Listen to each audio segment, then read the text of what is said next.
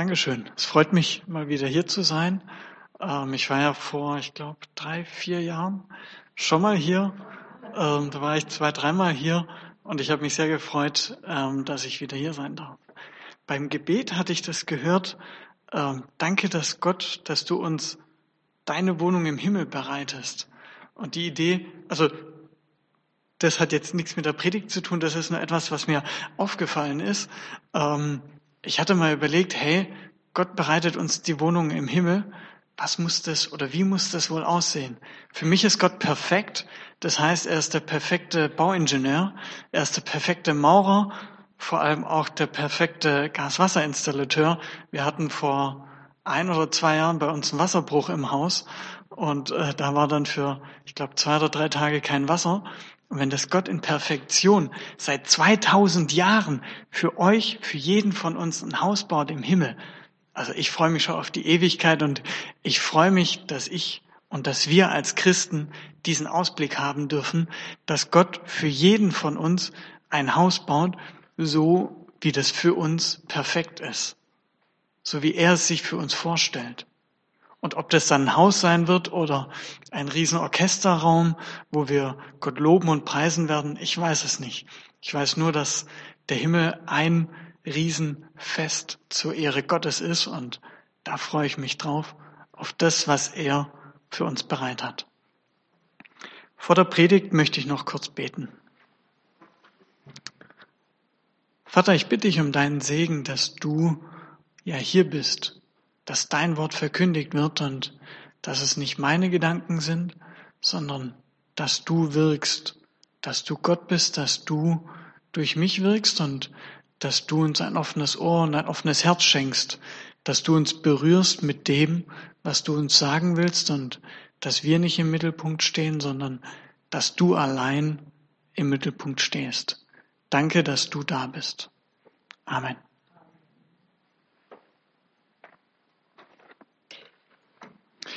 Die Predigt wird oder ist überschrieben mit Ich bin Königskind, ich bin Kind Gottes. Das soll so ein, ein Ausblick sein, das, was du auch so vorgelesen hast, ähm, auf die Ewigkeit hin.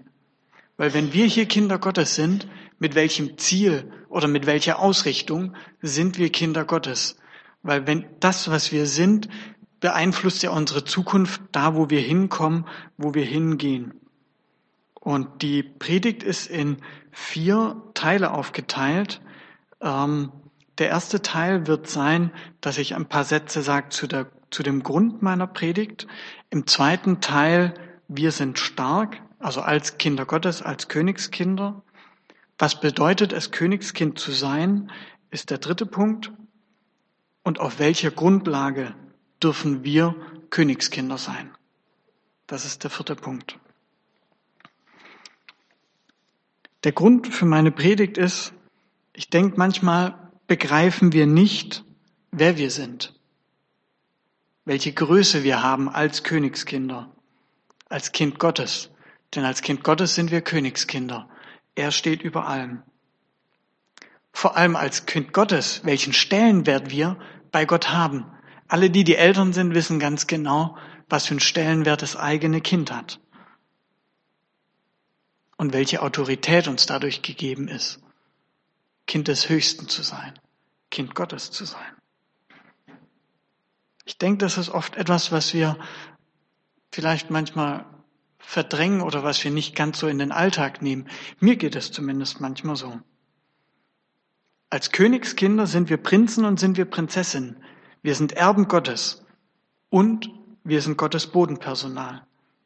Wir können das Bindeglied sein zwischen uns oder zwischen Gott und den Menschen. Wir können uns benutzen lassen durch Gott. Natürlich hat Gott auch andere Möglichkeiten, ohne Frage. Aber er möchte uns auch mit benutzen, mit in sein Werk einfließen lassen. Und ähm, von Nietzsche gibt es einen Satz, der leider manchmal sehr gut auf den ein oder anderen trifft. Die Christen müssten mir Erlöste aussehen, bessere Lieder müssten sie mir singen, wenn ich an ihren Erlöser glauben soll. Stellen wir uns manchmal nicht ein bisschen zu klein? Merken wir nicht manchmal, dass, also, dass wir, dass wir das nicht zeigen, wer wir sind, dass wir wirklich diese Königskinder sind, dass wir diese Ausrichtung Richtung Ewigkeit haben, dass wir ein Ziel haben, wo wir hinwollen und was wir erreichen wollen. Und das Schöne ist nicht wir, sondern durch Gott, weil wir können nicht allein in den Himmel kommen. Das schaffen wir nicht, wenn wir Punkte sammeln oder irgendwas. Gott allein ist es. Und ich denke, was ganz wichtig ist, hier, die Christen müssten mir erlöster aussehen. Was falsch wäre, eine Maske aufzusetzen und zu strahlen und so zu tun, als ob alles Friede, Freude, Eierkuchen ist. Das stimmt nicht. Was wichtig ist, dass wir Gott in unserem Herzen tragen und dass das sichtbar ist. Es gibt schwere Zeiten, aber wir dürfen das annehmen und das in unserem Herzen tragen. Durch die Predigt möchte ich eine Reaktion hervorrufen, vielleicht auch so ein bisschen provozieren und uns herausfordern, über das Thema nachzudenken. Was bedeutet es, Kind Gottes zu sein, Königskind zu sein? Dass wir aus unserem Alltagstrott rauskommen und in einen Gottesalltag reinkommen, als Königskind. Und dass wir das durch ihn machen und mit ihm und nicht durch uns und nicht durch unsere eigene Kraft, weil das kriegen wir nicht hin.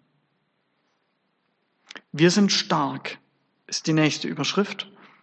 Und dazu möchte ich euch ähm, vorlesen aus 2. Korinther 12, der Vers 9, den ersten Teil. Lass mir an deiner Gnade genügen, denn meine Kraft ist in den Schwachen mächtig. Dieser Vers sagt aus, dass wir Sünder sind und dass an uns Sünde ist. Und wenn an uns Sünde ist, werden wir niemals auf Gottes Level sein, auf Gottes, äh, auf einer Stufe mit Gott. Das heißt, wir sind schwach. Heißt das aber auch, dass wir schwach sein sollen oder schwach sein dürfen? Nein, ich würde sagen, das wäre falsch. Zur Verdeutlichung und zur ja, Provokation, Aufrüttelung möchte ich ähm, Römer 6, den Vers 1 vorlesen. Was sollen wir, was sollen wir nun sagen? Sollen wir denn in der Sünde beharren, damit die Gnade umso mächtiger werde? Oder jetzt lese ich das mal als, als ähm, nicht als Frage, sondern als Aussage. Lass uns in der Gesünde beharren, damit die Gnade mächtiger wird. Wenn wir das jetzt mit dem zweiten Korinther ver vergleichen, in unserer Schwachheit ist Gott mächtig. Aber was wichtig ist, dass wir diese Verse im Kontext sehen und nicht nur diese eine Hälfte sehen. Sünde, würde ich sagen, ist genauso wie Schwäche menschlich und hat nichts mit Gott zu tun. Dagegen ist die Kraft und die Gnade göttlich und erstrebenswert. Wenn ich jetzt in Römer 6 den Vers 2 lese, das sei ferne. Wie sollen wir in der Sünde leben wollen, der wir doch gestorben sind? Das heißt, wir sind dem alten Mensch gestorben und dürfen in und durch Gott stark sein. Nicht durch uns selber, sondern durch Gott. Und wenn wir jetzt nochmal den zweiten Korinther 12 betrachten und den gleich weiterlesen werden und den auch so ein bisschen im, im Kontext sehen. Paulus hatte ja eine sehr hohe Meinung von sich selber, war sehr selbst überzeugt, wusste, was er geleistet hat und was er zu leisten imstande ist. Er wusste auch, dass die Gefahr besteht, überheblich zu werden. Und Gott bremst ihn da und bewahrt ihn dadurch und sagt ihm dann ganz klar, lass dir an meiner Gnade genügen, denn meine Kraft ist in den Schwachen mächtig.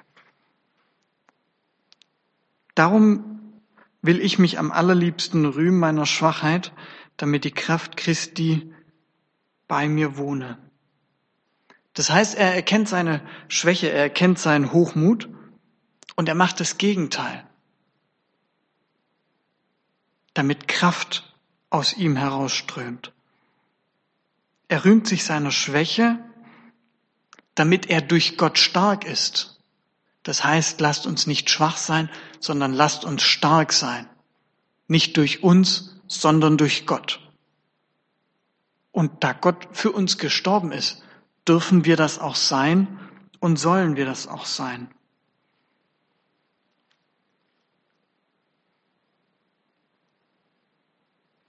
Darum bin ich guten Mutes in Schwachheit, in Misshandlung, in Nöten, in Verfolgung und Ängsten um Christi willen. Denn wenn ich schwach bin, so bin ich stark. Das sagt Paulus im Vers 10 da danach. Obwohl er ja am Anfang sagt, dass er schwach ist. Und wenn wir genau hinschauen, dann enden die Verse mit Kraft, mit Stärke und mit Macht. Und das sind die Sachen, die wir als Königskinder haben. Das sind die Sachen, die wir als Kraft haben können. Was bedeutet es, Königskind zu sein? Ich hatte ja am Anfang schon gesagt, als Königskinder sind wir Prinzen, sind wir Prinzessinnen. Das heißt, wir sind von Gott geliebt. Wir sind Kinder Gottes, wir sind Kinder des Größten. Und wenn wir schon von unseren Eltern geliebt werden und diese Liebe erfahren dürfen, die uns unsere Eltern geben, wie viel mehr und wie viel größer ist dann Gott, der perfekt ist, der uns als unsere Kinder ansieht und der uns bei sich ganz in der Nähe haben will.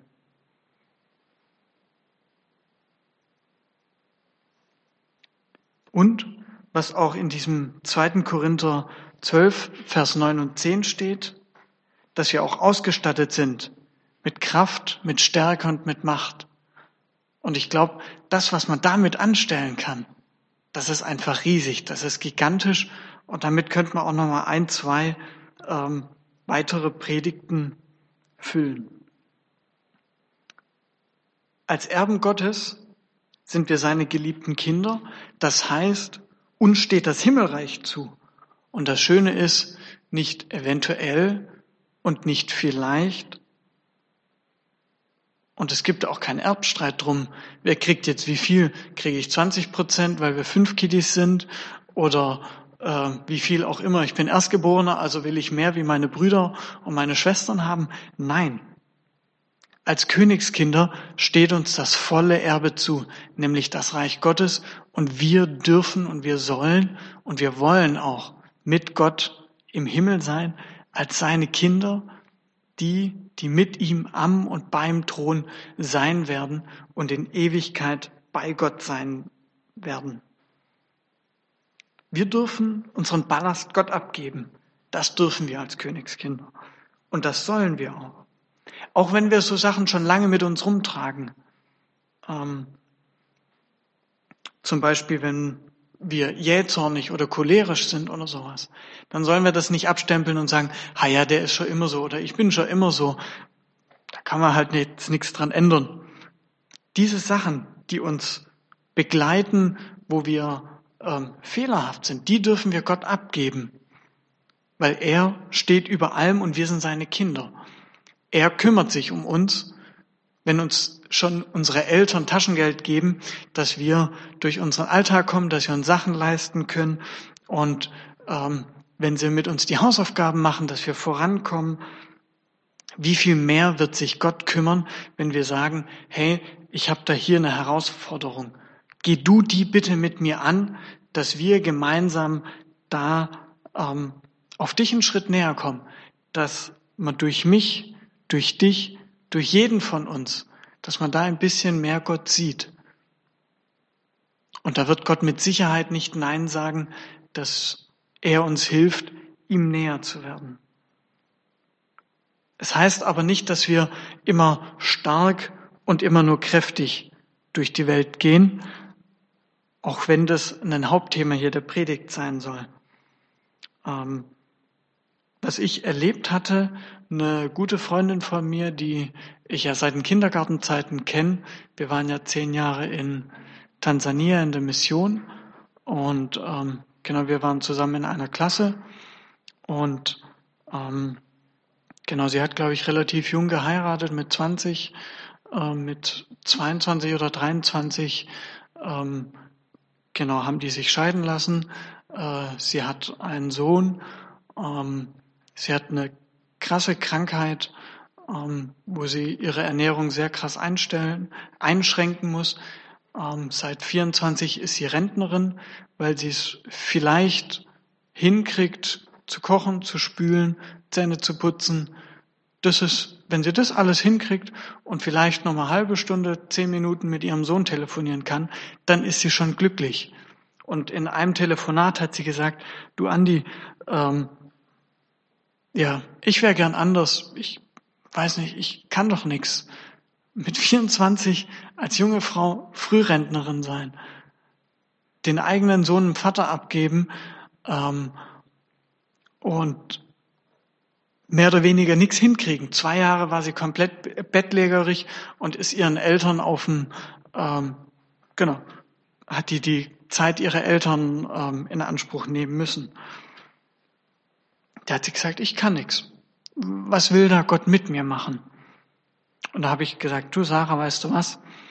Äh, wenn ich dich sehe, dann sehe ich so ein tiefes Gottvertrauen und immer wieder ein Neu auf Gott ausrichten. Und da bist du mir ein Vorbild im Glauben. Und dann hat sie erstmal gemerkt, sie ist Kind Gottes und sie ist stark, auch wenn es vielleicht auf den ersten Blick nicht so aussieht. Auch wenn man denkt, hey, das Leben ist komplett verkorkst.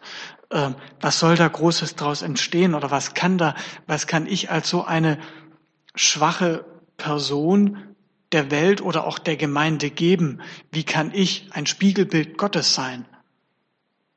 Aber Gott benutzt wirklich jeden und er schenkt in jeden seine Kraft, auch wenn man das vielleicht selber nicht so sieht. Und mir war das wirklich ein Anliegen, ihr das zu sagen, hey, ähm, ich sehe da so ein tiefes Gottvertrauen in dir und in diesem Punkt bist du mir Vorbild. Und das war so ein richtiger Kraftschub für sie und das hat nochmal für sie den Blickwinkel verändert, was sie in dieser Welt sein kann und was es für sie bedeutet, Königskind zu sein, für sich und auch für andere. Königskind zu sein. Wie sollen wir uns denn geben als Königskinder?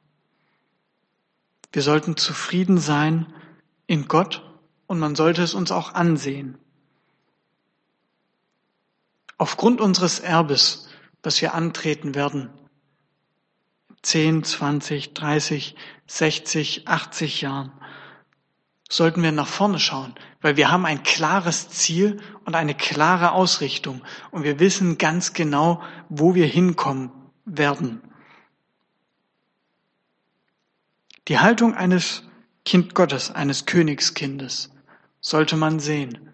Und versucht es selber mal, wenn ihr vor dem Spiegel steht, einfach mal Schultern aufrecht, Brust raus, Kopf hoch, dass man sich klar und bewusst wird, hey, hier in dem Spiegel, wenn ich mich jetzt hier sehe, da steht ein Kind Gottes, ein geliebtes Kind Gottes. Und Gott guckt auf dich und sagt,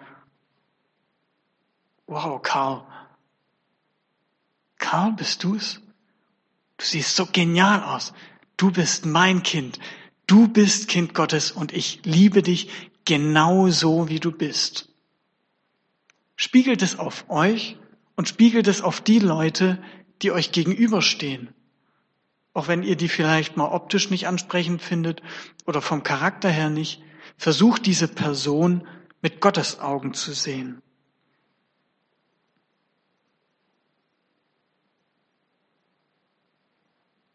Was wichtig ist, dass wir diese Information annehmen mir fällt es relativ einfach, diese Informationen anzunehmen mit meinem Verstand.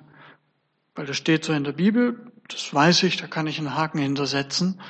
Ähm, ich komme aus dem technischen Bereich, von daher ist es wie so eine Formel, okay, das passt, das passt, das passt. Also kommt das hinten bei raus. Was wichtig ist, dass wir das auch in unserem Herzen annehmen und dass es aus unserem Herzen herausstrahlt. Und wenn es uns schwer fällt, sollten wir vielleicht mal überlegen, warum fällt es uns schwer? War das vielleicht irgendein prägender Satz im Elternhaus, in der Schule, im Freundeskreis, der uns daran hindert, dieses voll und ganz anzunehmen? Ist es vielleicht irgendwelche Sachen, die uns die Gesellschaft auflegen oder was auch immer? Wenn ihr damit ja so ein bisschen Blockade habt oder ein Problem habt, überlegt einfach mal, hey, woran könnte es liegen, dass wir das nicht voll und ganz verstehen und nicht voll und ganz annehmen können, dass wir Kinder Gottes sind und dass wir so durch die Welt laufen dürfen. Auf welcher Grundlage dürfen wir diese Königskinder sein? Und da hattest du am Anfang diesen Satz vorgelesen, Johannes 3, Vers 16. So sehr hat Gott die Welt geliebt, dass er seinen eingeborenen Sohn gab, damit alle, die an ihn glauben, nicht verloren werden, sondern ewiges Leben haben. Und wenn wir uns das mal verdeutlichen, was mir jetzt vor ein paar Monaten erst ganz frisch neu rausgekommen ist, Gott Vater, Gott Sohn und Gott Heiliger Geist ist eins. Das heißt, wenn da steht, Gott hat seinen Sohn gegeben, heißt das nicht, dass Gott irgendeinen Stellvertreter gegeben hat, irgendeinem, der ihn nicht berührt, oder natürlich berührt einen der Sohn, aber er hat sich in diesem Punkt, Gott hat seinen Sohn hingegeben, das heißt, er hat sich selber hingegeben. Er hat nicht irgendjemand anderen, weggegeben, sondern sich selber, weil durch den Sohn ist Gott zu uns gekommen. Das heißt, Gott ist zu uns gekommen. Das heißt, Gott hat sich für uns voll und ganz hingegeben, weil wir seine Kinder sind, weil er uns so sehr liebt, dass er auf die Welt gekommen ist, dass es ihm so ein Anliegen war, dass wir bei ihm sein dürfen, dass er für uns das Erbe frei macht, dass er sagt, hey, Peter oder Karl oder Anna oder wie du auch immer heißt, dich liebe ich so sehr, dass ich auf die Welt gehe, dass du mein Erbe bist und dass du es dir nicht erstreiten musst oder sonst was, sondern dass es dir frei steht, dass du dazu Ja sagen kannst und dass der Weg für dich frei ist. Das finde ich, also wo mir das nochmal klar geworden ist, da ist mir dieser, dieser Vers Johannes 3, 16 hat nochmal eine komplett neue Bedeutung gegeben, weil Gott nicht einen Stellvertreter gegeben hat, sondern sich selbst geopfert hat, sich selbst hinrichten lassen hat. Und wenn wir uns das mal vorstellen, bildlich, er hat sich ans Kreuz nageln lassen.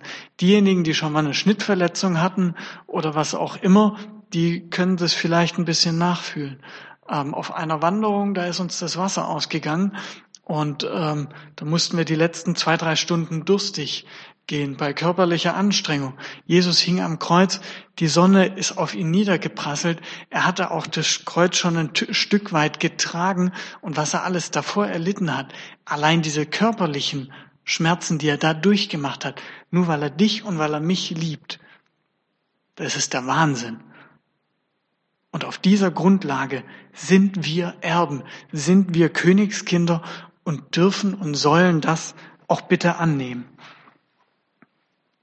Vorher hatte ich aus Römer 1, äh, Römer 6 den Vers 1 gelesen und 2. Ich möchte ihn einfach nochmal weiterlesen, aber nochmal mit Vers 1 anfangen. Was sollen wir denn nun sagen? Sollen wir denn in der Sünde beharren, damit die Gnade umso mächtiger werde? Das sei ferne. Wie sollten wir in der Sünde leben, der wir doch gestorben sind? Oder wisst ihr nicht, dass alle, die wir auf Christus Jesus getauft sind, die sind in seinen Tod getauft? So sind wir ja mit ihm begraben durch die Taufe in den Tod, damit, wie Christus auferweckt ist von den Toten durch die Herrlichkeit des Vaters, auch wir in einem neuen Leben wandeln. Denn wenn wir mit ihm verbunden und mit ihm gleich geworden sind in seinem Tod, so werden wir ihm auch in der Auferstehung gleich sein. Ist das nicht eine Zusage? Als Kinder dürfen wir und sollen wir unseren alten Leib begraben und sollen neu mit Gott und in Gott wandeln. Und das Schöne ist, dass wir das nicht aus eigener Kraft tun müssen. Das schafft keiner. Das ist für mich erlösend. Ich weiß, dass ich es nicht schaffe und deshalb kann ich auch nichts ändern. Aber Gott hat es geändert. Gott hat die Tür aufgemacht. Und wenn wir auch immer wieder Fehler machen, dann dürfen wir durch Gott stark sein. Durch ihn. Und mit ihm Schritt für Schritt nach vorne gehen. Lasst uns Königskinder sein. Lasst uns Kinder Gottes sein. Lasst uns Kinder des Höchsten sein mit der Perspektive Ewigkeit. Und zwar mit allem, was dazugehört. Das heißt mit unserer Haltung, mit unserem Denken und mit unseren Sünden, die wir ihm immer wieder neu geben. Mit unserer Ausrichtung, die wir ihm immer wieder zu ihm ausrichten. Mit dem Wissen, dass wir nichts können und dass er durch uns alles kann.